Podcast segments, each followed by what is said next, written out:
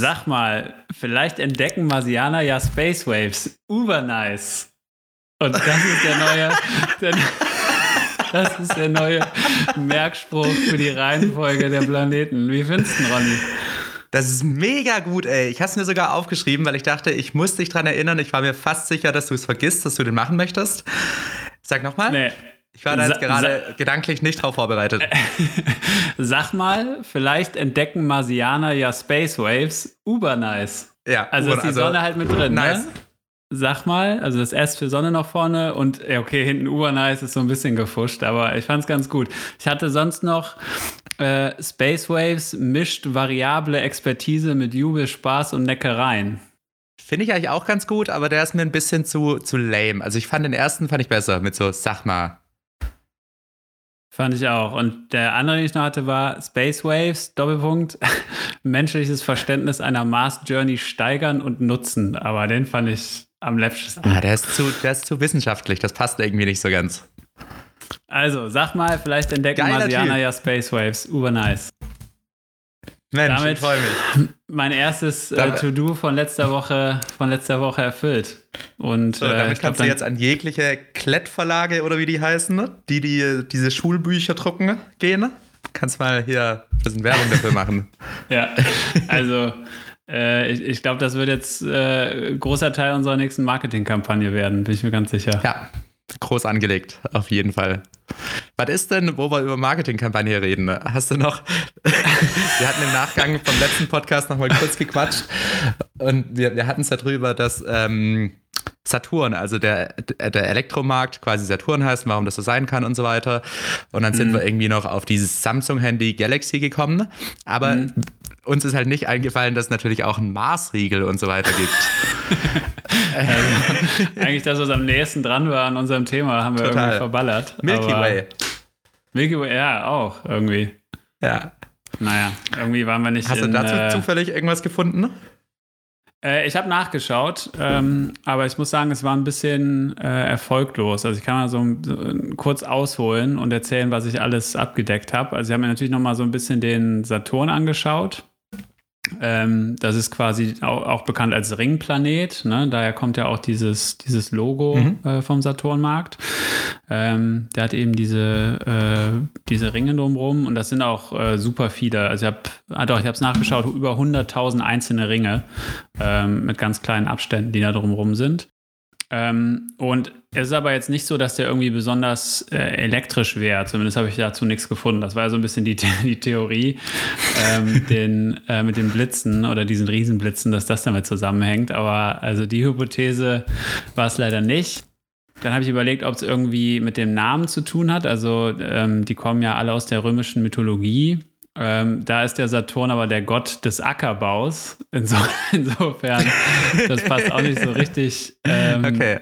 So richtig zum Elektromarkt. Und interessanterweise ähm, ist auch in einem anderen Bereich heutzutage von Bedeutung. Und zwar das englische Wort Saturday äh, wurde auch von Saturn abgeleitet. Ach, verrückt. Ganz interessant. Ich weiß nicht, ob es vom Planeten ist, aber es ist zumindest irgendwie der gleiche Wortursprung. Das okay. heißt, Saturday und Saturn hängen auch zusammen. Gut, aber das heißt, ähm, der, also die, die, römische Mythologie war es auch nicht. Ähm, es sind irgendwie nicht die Eigenschaften vom Planet.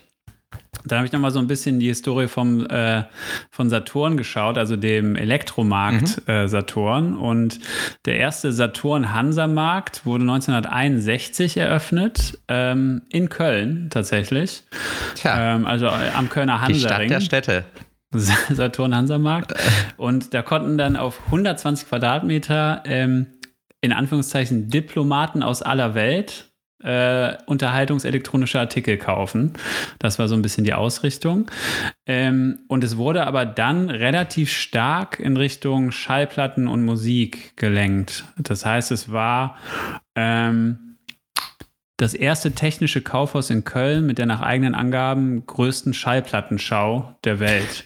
Und deswegen Gibt es doch aber heute tatsächlich noch, ne? Also ich war vor, das war, ist auch schon ein Jahr oder so her, war ich mal im Saturn und wollte mir, ich glaube, ein Handy kaufen oder so. Und dann bin ich aber, die haben noch zwei verschiedene Gebäude. Also das eine ist nur Schallplatten, weil da bin ich drin gestanden und meinte wie so ein Idiot, hey, ich hätte gerne ein iPhone. äh, ja, hier nicht, im anderen Gebäude. Ähm, ah, also die okay. haben jetzt noch ein extra Schallplattengebäude. Schallplattenladen. Ah, okay, genau. krass. Ich war tatsächlich noch nie in dem am Hansaring. Ich war bisher immer ähm, im City Center quasi in dem Saturn da über, was ist das, über dem Kaufhof. Ähm, mhm. Deswegen, äh, das ja, war mir gar nicht, nicht mehr bewusst. über dem Kaufhof, ne? Das ist jetzt mitten. Ja, richtig, genau, die haben den ja runtergesetzt. Genau. Ja, richtig, genau. das ist jetzt auf gleicher Ebene, stimmt. Ähm, also meine Theorie war dann am Ende, dass es mit diesen Ringen und den Schallplatten zusammenhängt, irgendwie, ne? Weil der, der Ring, mhm. der, diese Ringe um den Saturn sehen ja aus wie Schallplatten. Also, das ist jetzt meine abschließende Hypothese. Toll, Patrick. Ja, ist, ich weiß, es ist semi-befriedigend als Ergebnis der Recherche. Nee, ich ich, ich finde es besser, als was Konkretes zu haben, muss ich sagen. Also ich, ich mag die Idee, dass das von Schallplatten kommt. Ja, also damit gehen wir jetzt rein. Wenn es jemand besser weiß, gern Bescheid sagen. Wir lassen uns äh, gerne eines Besseren belehren. Auf jeden Fall. Genau, also das äh, zum, zum Saturn. Du hast, glaube ich, auch noch ein, zwei Themen, die du checken wolltest. Ich habe auch noch was zum Merkur, für, zu den Tem Temperaturunterschieden. Ähm, mhm. Vielleicht ganz kurz ähm, noch genau. anreißen genau. können. Aber ja, ich habe auch noch zwei, drei Dinge, die ich nachreichen muss auf jeden Fall. Und zwar hatten wir es in der letzten Folge darüber für die Romantiker, wie Sternschnuppen entstehen. Und das war soweit auch korrekt. Das hatte ich ja auch vorher recherchiert gehabt, dass da zwei Asteroiden sich manchmal treffen können und äh, dass dann eben Teilchen von diesem Asteroiden aus der Umlaufbahn gesteuert werden. Das ist allerdings ähm, so das, äh, das spektakuläre Szenario, sage ich mal. Also darum habe ich wahrscheinlich auch nur das angerissen. Es gibt auch noch ein anderes Szenario, wie Sternschnuppen entstehen können. Äh, und da, daher gibt es auch diese Sternschnuppennächte. Und zwar ist es so, ich habe ja letztes Mal schon gesagt, dass ähm, also außerhalb von den Planeten und von der Sonne und von dem Mond auch noch so kleinere Himmelskörper eben da rumschwirren. Und so Himmelskörper nennt man dann auch Kometen. So, und Sternschnuppen, die man bei einer Sternschnuppennacht sehen kann, sind kleine Staubteilchen, die Kometen eben im Weltall hinterlassen haben. Weil auf ihrer Bahn um die Sonne hinterlassen die Kometen eine Staubspur im All, also das, was man auch als Kometenschweif kennt.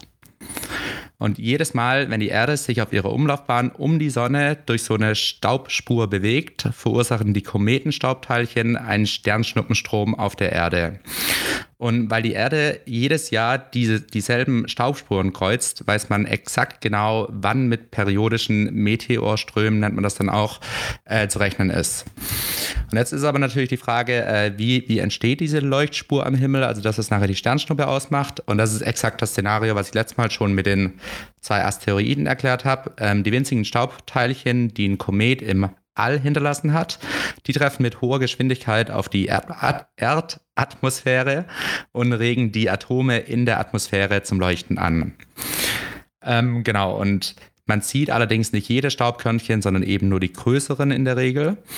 Und ähm, größere Sternschnuppen können, wie angesprochen, auch als Meteoriten auf die Erdoberfläche fallen. Also das kann selbst da passieren. Diese Staubkörnchen, die sind wirklich sehr, sehr klein in der Regel, aber es gibt natürlich auch größere, die dann auch Worst-Case-Szenario auf die Erde fallen mhm. könnten. Okay. Ah ja, interessant. Ja. Was ist das häufigere äh, Phänomen? Weiß man das? Also, also mit Sicherheit ähm, die, das Szenario, das ich jetzt gerade beschrieben habe, mit dem mhm. Kometenschweif, beziehungsweise zumindest was die, ich nenne es mal, Schlagzahl der Sternschnuppen angeht. Ja, ja, okay. Ja, verstanden. Genau, also das erste Szenario aus der letzten Folge, das war eher so dieses dramatisches Szenario, was passieren kann, äh, was tatsächlich aber auch teilweise passiert. Aber das mit den Sternschnuppennächten, das kommt äh, von, den, von dem Kometenstaub. Ah, okay. Aber macht es auch wieder romantischer. Also total. Ja. Schön. Außerdem kommen wir so das Thema über zwei Folgen strecken. Ist doch ideal. So ist es. so, okay, du hast noch Jupiter noch, ne? Äh, den Merkur hatte ich noch. Ah, den Merkur. Ähm, der Merkur, der hat ja diese riesigen Temperaturunterschiede, also von minus 170 bis 430 Grad. Und wir hatten die mutige Hypothese aufgestellt, dass das irgendwie am Eisenkern liegt. Ähm, mhm. Glaube ich. Ähm, ist aber jetzt gar nicht ähm, zu 100% der Grund. Es ist viel einfacher. Und zwar hat er keine, keine Atmosphäre. Also da herrscht quasi ein Vakuum ähm, sozusagen auf dem mhm. äh, auf dem Merkur. Und deswegen kann die Hitze, die am Tag generiert wird, also die Sonne heizt ja den Planeten auf, das ist auf der Erde ja auch so. Ähm, und wenn er sich, wenn sich dann quasi die, äh, der Planet weiterdreht und diese äh, aufgehitzte Hälfte dann in die Dunkelheit äh, verschwindet, dann kann die Hitze nicht gespeichert werden. Also unsere Atmosphäre hat ja auch einen ganz großen Effekt darauf, dass die Hitze, die von der Sonne auf die Erde trifft, dass die eben ähm, zurückreflektiert wird und gespeichert wird. Das ist ja im Prinzip mhm. der Treibhauseffekt. Ähm, und eben auch der Grund, warum jetzt das ganze Thema Erderwärmung so, so kritisch ist, weil sich diese Balance eben verändert, die Atmosphäre verändert sich und dadurch wird äh, mehr Hitze gespeichert als bisher. Äh, aber das ist halt ein großer Teil, wofür die Atmosphäre gut ist und die fehlt halt äh, auf dem Merkur. Das heißt, tagsüber ähm, wird es halt extrem heiß, weil der Planet so nah an der Sonne ist. Und wenn sich dann halt der Planet wegdreht, dann wird es halt sofort kalt, weil einfach nichts von der Hitze gespeichert wird. Okay, werden wir später wahrscheinlich auch noch, wenn wir ja. über den Mars reden, über die Atmosphäre von dem sprechen, weil es da ja ähnlich aussieht. Ähm, ja. Kurz vorher noch von meiner Seite aus eine kleine, nicht Richtigstellung, aber nur nochmal. Wir hatten es drüber, du hattest gefragt, ob, ähm, ob der Mond leuchtet, beziehungsweise wir haben uns das selbst so ein bisschen gefragt. Ich meinte dann so, der wird vermutlich nur angestrahlt. Und mhm. das ist natürlich auch so, also die Sonne strahlt den Mond an und der Mond an sich, der hat keinerlei Chancen zu leuchten. Okay. Genau. Okay. Gut, also das Thema Mond, Thema Mond finde ich auch noch spannend. Vielleicht müssen wir da irgendwann noch mal ein bisschen tiefer reingehen. Vielleicht auch bei den Monden dann vom Mars oder so. Aber ähm, ich finde Monde ehrlich gesagt ein bisschen langweilig. Echt? Ich finde das irgendwie schon ja, spannend. Irgendwie schon. Ne? Und da gibt es ja auch dieses Thema, das äh, haben wir, glaube ich, in der ersten Folge kurz drüber gesprochen, dass die Gezeiten und so ja auch irgendwie mit, mit dem Mond äh, mhm. zusammenhängen. Ähm, und das macht ja auch ganz viel mit dem Gemüt. Man schläft besser oder schlechter, je nachdem, wie der Mond steht und so Geschichten. Ähm, Fände ich schon cool, das Thema auch nochmal in irgendeiner Form aufzugreifen. Und ähm, ist ja beim Mars vielleicht auch rele relevant. Plus, ähm, hatte ich jetzt in der Recherche zum Mars nochmal gelesen, ähm, eine, ein Ansatz, um besser zum Mars zu kommen, ist ja, dass man eine Basisstation auf dem Mond baut um mhm. von da aus eben noch ein bisschen schneller zum Mars fliegen zu können. Also vielleicht in dem Zusammenhang kann man es nochmal irgendwie aufgreifen. Aber ist jetzt Aber keine ist das Prio. initial jetzt schon der Gedanke? Also dass das... Nee, ich glaube, also es ist jetzt keine... Nee. Nee, okay. Ich glaube, es ist keine initiale, also ich glaube, es ist jetzt nicht so nach dem Motto, wir brauchen diese Basisstation auf dem Mond, mhm. um zum Mars zu kommen, sondern eher, wenn wir einmal die ersten paar Missionen gemacht haben und wir wollen jetzt ja, vielleicht okay. irgendwie eine dauerhafte Kolonie aufbauen, dann gibt es ein paar Gründe, warum man äh, vielleicht den Weg reduzieren möchte. Äh, und da wäre halt eine Option, dass man eine Basis auf dem Mond baut. Hättest du denn Bock, auf den Mars zu fliegen, also relativ früh? ich habe, also ich glaube, nach dem, was ich jetzt alles gelesen habe, äh, müsste ich nicht der Erste sein. ähm, also es ist, ja, ich glaube, um die Ersten zu sein, da, da, muss man auch einen anderen Background haben. Ja, das, das sowieso. Wobei, ich glaube, wir gehen jetzt einen, großen Schritt mit unserem Space Waves Podcast. Vielleicht kommen wir dann doch in Frage. Aber nee, klar, also du brauchst einen anderen Background. Aber es ist, ich glaube, wenn du als, als Erster da, äh, da bist, ist es erstmal natürlich ein Riesenrisiko. Ne? Gleichzeitig ist es auch einfach harte Arbeit. Ne? Also das wird richtig Arbeit, da diese Basisstation ähm, oder die erste Kolonie aufzubauen ähm, unter super schweren Bedingungen. Ähm, nicht, dass ich das nicht machen möchte oder mich davor drücken möchte, aber wenn ich jetzt die Wahl hätte, ähm, ist es, glaube ich, attraktiver, einen Tacken später hinzukommen. Gleichzeitig, mhm. und das darf man natürlich auch nicht vergessen, wenn du halt einer der Ersten da bist, dann bist du auch irgendwie ähm, einer der ersten Personen, die, äh, die berichten kann, ich weiß nicht, wie sich der Mars anfühlt, wie ist das Klima, wie sind die Winde, wie, wie schmeckt die Luft, ne, wie ist, also, wie ist das da alles? Ähm, ja, und das ja, ist ja. natürlich schon auch cool. Ja, okay. Ich hatte ähm, einen Bericht von, von einer Forscherin gelesen, die auf Hawaii, wenn mich jetzt nicht alles täuscht, die haben da so mhm. Eine marsähnliche Fläche quasi gestaltet. Und sie war da mit, also in einem Team von sechs Leuten und die waren wirklich ein Jahr, mhm. haben die da gelebt quasi und diese Bedingungen vom Mars nachgestellt, um nachvollziehen zu können, wie ist das, wie kann man sich bewegen. Also wirklich auch haargenau das nachgespielt. Die hatten da so eine, so eine Kuppel als Unterkunft dementsprechend und mhm. durften die halt wirklich auch nur verlassen, wenn, wenn sie ihren, ihren Anzug und so weiter anhatten. Und die meinte, das fand ich mega spannend, dass das so teamentscheidend ist. Also dieses Team also diese ersten Teams, die quasi auf den Mars dann gehen, die müssen unfassbar gut mit, miteinander harmonieren. Also mhm. das ist ja auch, sie hat dann nämlich auch gesagt, auch bei diesen ganzen ähm, weiß nicht, krassen Expeditionen, so irgendwo in irgendwelche Gletscherregionen oder so. Man hört ja oft, dass Leute sterben, aber oftmals ist das auch einfach nur, weil zu viele Leute auf zu engem Raum zu lange gefangen sind und diese Chemie untereinander dann so eskaliert, dass mhm. viele Leute nicht naturtechnisch sterben, sondern tatsächlich auch, dass es da so Gruppenkonflikte gibt. Und sie meinte nämlich auch, also das Ausschlaggebende wird sein, ob wir also die ausschlaggebende Frage, ob wir auf dem Mars, ob wir den besetzen können, wird sein, ob die Menschheit oder ob kleine Teams der Menschheit unter so krassen Bedingungen so lange zusammenleben können äh, und das dann trotzdem noch diese Mission verfolgen. Fand ich super spannend, weil man eigentlich immer nur über Natur und wie ist der Planet ähm, geschaffen und so spricht, kann Leben dort entstehen. Aber im Grunde genommen kommt es dann auf so simple menschliche Dinge nachher wieder an. Also mhm. das war jetzt nur eine Meinung von der Forscherin natürlich. Aber trotzdem fand ich super spannend, das mal durchzulesen. Mhm. Habe ich auch als einen Punkt ähm, aufgeschrieben, ähm, bei irgendwie, worauf kommt es an oder was sind so die, okay. die Faktoren, die relevant werden. Finde ich auch super spannend, das Thema. Und finde ich auch cool, wenn man da irgendwie nochmal in einer ganzen Folge oder vielleicht sogar in mehreren drauf ja. eingehen, weil ich glaube, da gibt es viel zu erzählen ähm, und auch viele Parallelen irgendwie aus dem echten Leben und, und Arbeit und das, so weiter. Ja, das glaube ich auch ganz cool, wenn man da wirklich mal einen Experten dann dazu nimmt, mhm. die sich irgendwie mit so, weiß ich nicht, gesellschaftlich relevanten Themen oder halt auch so mhm. Menschen untereinander ähm, richtig, wirklich auskennt. Ähm, Fände ich mega spannend. Also.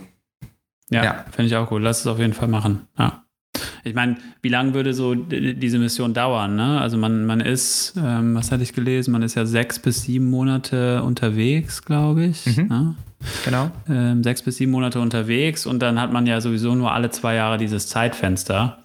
Ähm, genau. In dem man zum Mars oder zurück eben fliegen kann. Ähm, das heißt, kürzeste Zeit wären dann eben ungefähr diese, diese zwei Jahre, ne? So dass man dann, und dann ist man eben noch nicht mal so lange auf dem Mars selbst wenn man diese, ja, ja, ja. Äh, diese Reisezeit noch einberechnen muss. Und das heißt aber, ich glaube, die längsten Experimente, das hast du ja auch gesagt, die gingen irgendwie ein Jahr oder so bisher, mhm. wo man ein Team dann an, an einen Ort gepackt hat. Ähm, und da sind wir schon doppelt so lange unterwegs, mindestens. Also äh, das wird enorm spannend. Ja, ja, ja. Ähm, wir hatten übrigens in der letzten Folge auch kurz darüber geredet, dass ähm, auf einem Mars ein Tag ähm, 24 Stunden, 39 Minuten und 35 Sekunden entspricht. Mhm. Und wussten nicht, beziehungsweise du hast es tatsächlich sogar genannt, dass man diesen Mars-Tag auch Sol nennt. Also das ist mhm. eine feste Größe, die gibt es einfach, äh, die kannte ich noch nicht. In diesem Sinne, ein Mars-Tag ist ein Sol. Ja, und also wie angesprochen, ist 39 Minuten und 35 Sekunden länger als ähm, ein Tag auf der Erde. Ja.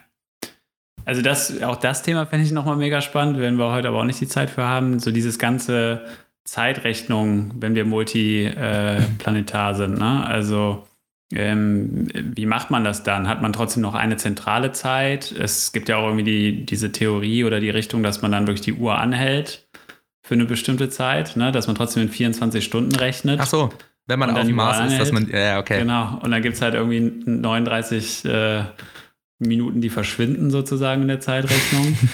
ähm, aber das Thema finde ich auch mal spannend, was, was da irgendwie ja, nochmal ja, für ja. Komplexität reinkommt, wenn man das mal weiter denkt. Ja, ist allgemein. Also ich habe mir jetzt auch mal ein paar Fakten zum Mars nochmal näher angeschaut und aufgeschrieben mhm. und so. Da gibt es eigentlich so viele Themen, die man wirklich grundsätzlich bis ins kleinste Detail diskutieren muss. Also was mit Sicherheit auch gemacht wird, wenn es dann wirklich soweit ist, dass man auf den Mars fliegt. Aber auch, auch für uns, da sind so viele Themen dabei, die weggehen von der reinen Weltraumfahrt, sage ich mal. Also hin wieder zum Menschlichen und zum Organisatorischen und wie läuft das und ja. wer und warum und ja. ähm, ist unfassbar umfangreich dann, wenn man da wirklich mal tiefer ein bisschen reingeht. Ja, ja, ist auch ein riesen Planungsprojekt, ne? Und einfach eine riesen Managementaufgabe ja. sozusagen, ähm, über Jahre mhm. oder Jahrzehnte hinweg äh, das zu steuern und äh, erfolgreich zu machen, ne? Ich finde es zum Beispiel auch so, SpaceX, also diese Firma von Elon Musk, ist ja also jetzt gerade so ziemlich ange äh, angesagt, sage ich einfach mal, also in aller mhm. Munde und so, weil die halt diesen Fortschritt gerade ganz krass vorantreiben. Und jetzt kommen natürlich noch andere Firmen auf den Markt, die auch sagen, hey, äh, dieses Privatisieren von, von Weltraumfahrten und so, das ist ja mega lukrativ und so weiter. Und das kann ich ja auch machen. Die schaffen es ja wohl auch als privates Unternehmen. Ne? Mhm. Ähm, SpaceX wurde einfach 2002 gegründet. Also die gibt es halt wirklich schon über 18 Jahre. Und man hat quasi so 15 Jahre gar nichts von denen gehört. Und die wurden einfach nicht wahrgenommen. Und jetzt irgendwie seit zwei, drei Jahren ist erst so, dass, dass die auch wirklich in der Öffentlichkeit so ein bisschen mehr stehen. Also ich glaube, dieses Thema, ja, man kann ja jetzt auch einfach mal kurz so eine, so eine Raketenfirma und so gründen und das dann auch anbieten. Das ist völlig falsch, weil es trotzdem noch eine enorme, ja, logistische Leistung erfordert und eben extrem viel Geld. Also ich will nicht wissen, wie viel Geld die in SpaceX reingesteckt haben seitdem. Und ähm, der Markt war ja eigentlich nie da. Also die haben ja jetzt wirklich 15 bis 20 Jahre ohne einen existierenden Markt gearbeitet und jetzt langsam spricht man darüber so, okay, ähm, das kann ja mega lukrativ werden und so weiter. Mhm. Ähm, aber da ist eben auch eine Zeitspanne davor, die, die einfach im Dunkeln passiert ist quasi.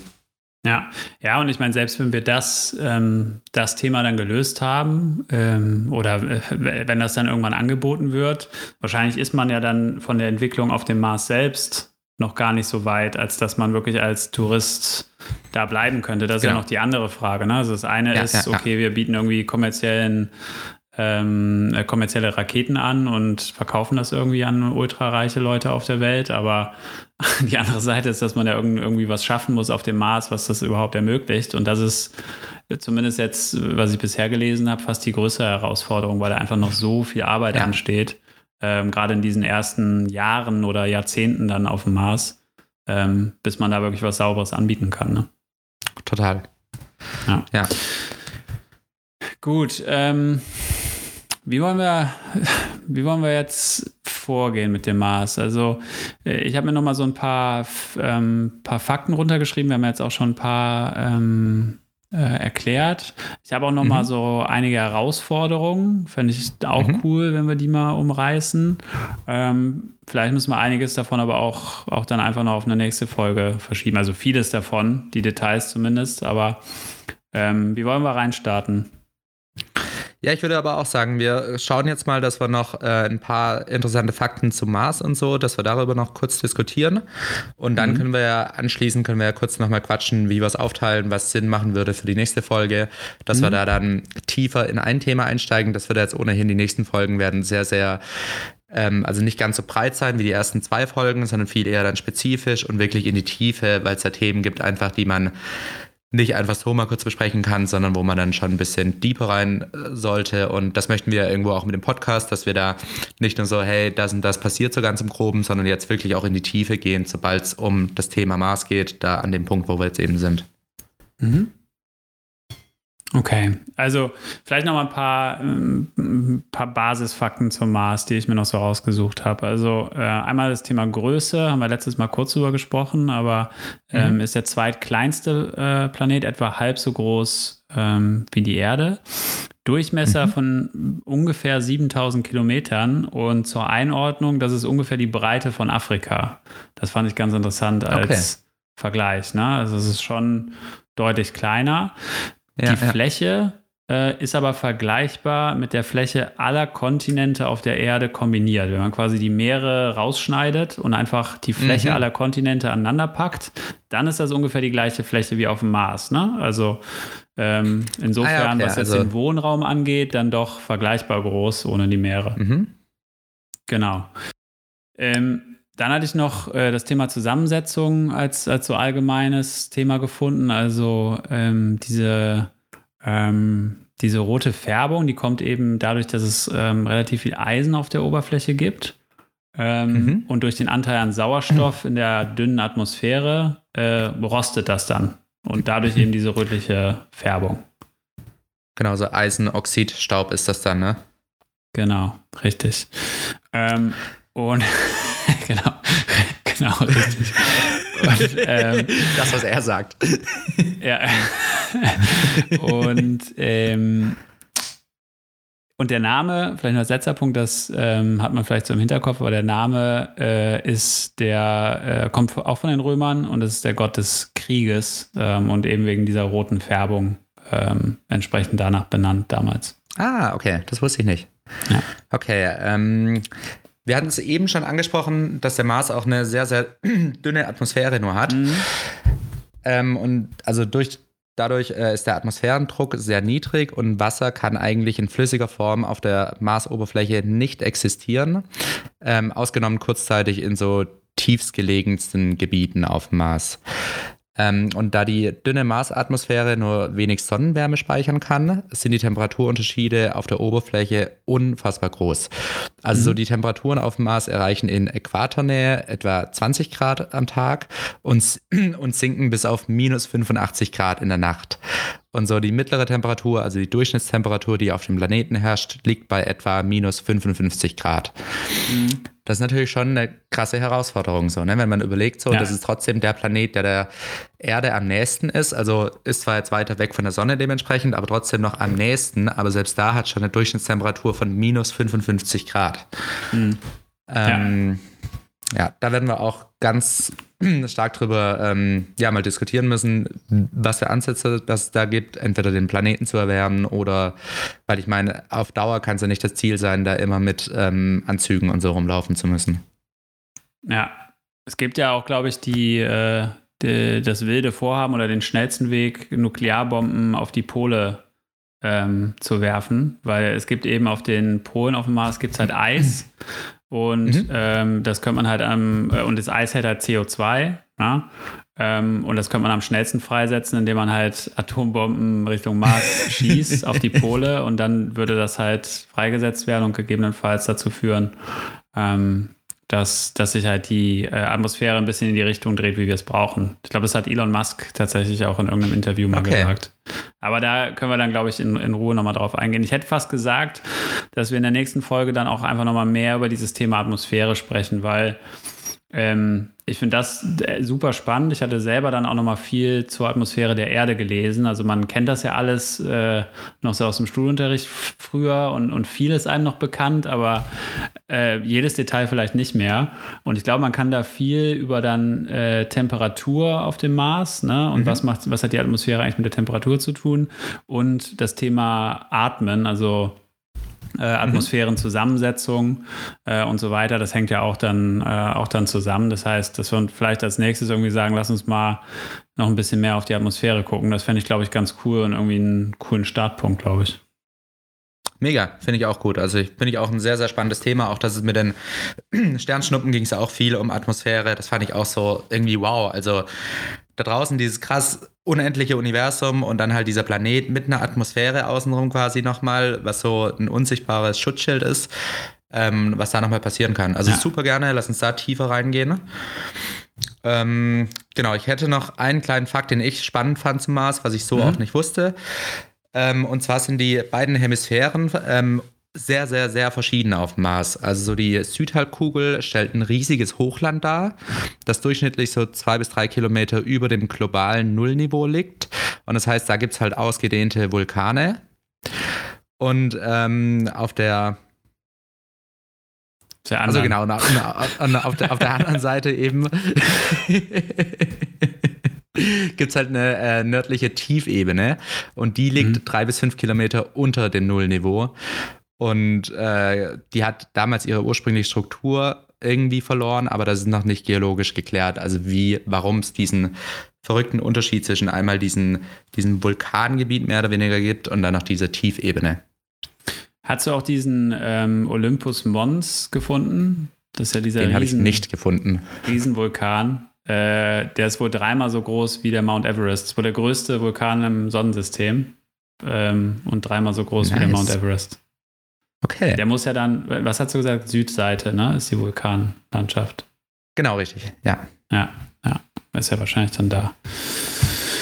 Ähm, genau. Aber das heißt dann Atmosphäre, wenn wir so als erstes Thema greifen. Ich habe mir noch so ein paar andere rausgeschrieben, vielleicht noch so ein bisschen, um, um einzuordnen, was sonst noch Herausforderungen mhm. sind ähm, wenn es in Richtung mhm. Mars geht. Ne? Also wir haben ja gesagt, das Thema äh, Temperatur und, und Atmen ähm, sind mhm. Herausforderungen. Das Thema äh, Hinkommen ne? und zeitliche mhm. Dauer, ich glaube, das können wir auch noch mal ein bisschen behandeln, dann gerade auch im, in Anbetracht von SpaceX. Dann gibt es noch das ganze Thema Energie. Ne? Also wenn wir angekommen sind, wie, wie erzeugen wir eigentlich Energie für die ganzen wilden Bauprojekte, die wir da haben? Ähm, und das, das, also wir haben ein paar Möglichkeiten. Ne? Das eine ist Solar. Das Problem ist halt, dass wir weiter weg sind von der Sonne. Das heißt, äh, es ist halt irgendwie 40 Prozent weniger Solarstärke, plus man hat oft riesige Stürme. Also es ist nicht so richtig, mhm. äh, also so riesige Sandstürme sozusagen. Also es ist nicht so richtig äh, hilfreich. Wind, ne, also neben diesen Sandstürmen gibt es aber auch nicht wirklich ähm, durch diesen Mangel in der Atmosphäre. Das heißt, Windkraft ist auch ähm, unwahrscheinlich und Geothermik funktioniert auch nicht mit den Begebenheiten. Das heißt, eigentlich ist die einzige Option tatsächlich Atomkraft. Atomenergie, die man dann aber wiederum von der Erde mitbringen müsste. Ja, also das ist auch nochmal oh, ein Riesen, okay. das ist auch noch mal ein Riesenthema. Ähm, ja, wie, womit und wie erzeugt man eigentlich die Energie, um dann alles Mögliche dort auch anzustellen, was man so vorhat? Okay, also ich muss auch sagen, jetzt in der Recherche äh, zu dem Podcast, ich bin irgendwie in meinem naiven Denken, also das, was, was man halt so von, von Medien und so mitbekommt, hört man ja immer, ja, Maß ist zum Greifen nah und es wird nicht mehr allzu lange dauern und so, aber wenn man wirklich mal tiefer in die Themen einsteigt, man findet wenig Lösungen, also man findet viele Ansätze, aber noch mhm. wenig Lösungen, also zumindest ja. für die Öffentlichkeit, äh, dass die noch nicht so ähm, bereit sind. Äh, ja, aber habe ich mega Bock drauf, dass wir uns da weiter intensiv mit beschäftigen und einfach ein paar Dinge klären und auch mal ein bisschen überlegen und Ansätze zusammenwerfen und schauen, ähm, wie man die ganzen Herausforderungen, Herausforderungen dann doch bewältigen kann. Ja, genau. Äh, sehe seh ich genauso. Vielleicht ganz kurz und dann machen wir, glaube ich, Schluss für heute. Ganz kurz noch die ja. anderen Punkte, nur damit wir es noch abrunden. Ja. Äh, die, da gehe ich auch nicht so sehr drauf ein. Also Energie ist ein Thema. Äh, dann noch das Thema Strahlung. Ne? Also wir sind halt äh, äh, eine ganz anderen Strahlung ausgesetzt, wenn die Atmosphäre fehlt. Wie können wir äh, das eigentlich lösen? Wir haben halt diesen Staub, von dem du gesprochen hast, der aber auch ganz anders ist als Staub von der Erde. Das heißt, mhm. wie können wir die Leute, die da sind, eigentlich davor schützen, dass die dauerhaft diesen Staub einatmen? Ähm, mhm und daran sterben. Das Thema Wasser haben wir ja schon genannt, das Thema Nahrung, weil die Erde eben anders ist äh, und vielleicht nicht die Nährstoffe hat, die wir brauchen. Das Thema Schwerkraft, also wie können eigentlich Menschen so lange Zeit äh, mit einer anderen Schwerkraft klarkommen als auf der Erde. Mhm. Und dann auch das Thema Psychologie und das sind mit Sicherheit noch nicht alle. Ähm, und es gibt Lösungen, es gibt äh, kurzfristige Lösungen für die ersten Phasen, es gibt Ideen, wie man es langfristig machen kann und dann auch irgendwelche wilden Fantasien oder Hypothesen, wie das dann aussehen könnte. Aber das sind zumindest schon mal, glaube ich, so ein paar ja, super spannende Themen, die wir dann so in den nächsten Wochen behandeln können. Also Total. Also habe ich mega Bock drauf. Und dann, äh, ja, würde ich sagen, Dabei belassen wir es heute mit dem Ziel, dass wir vielleicht auch einen Tacken kürzer werden, ne, was die Folgen ja, angeht. Genau. So ein bisschen eher häppchenweise. Ähm, und ja, dann sage ich schon mal Tschüss und überlasse den Abschied wieder dem wunderbaren Ronny. Ja, danke dir, Patrick. Hat Spaß gemacht. Genau, und äh, dann steigen wir die nächsten Folgen weiter tief in Mars ein. In diesem Sinne, ich wünsche euch eine, oder wir wünschen euch eine wundervolle Woche und wir hören uns in der Folge 4 schon. Die Zeit fliegt im Space Waves Podcast. Bis dahin, äh, ganz viel Spaß und wir hören uns. Tschüss.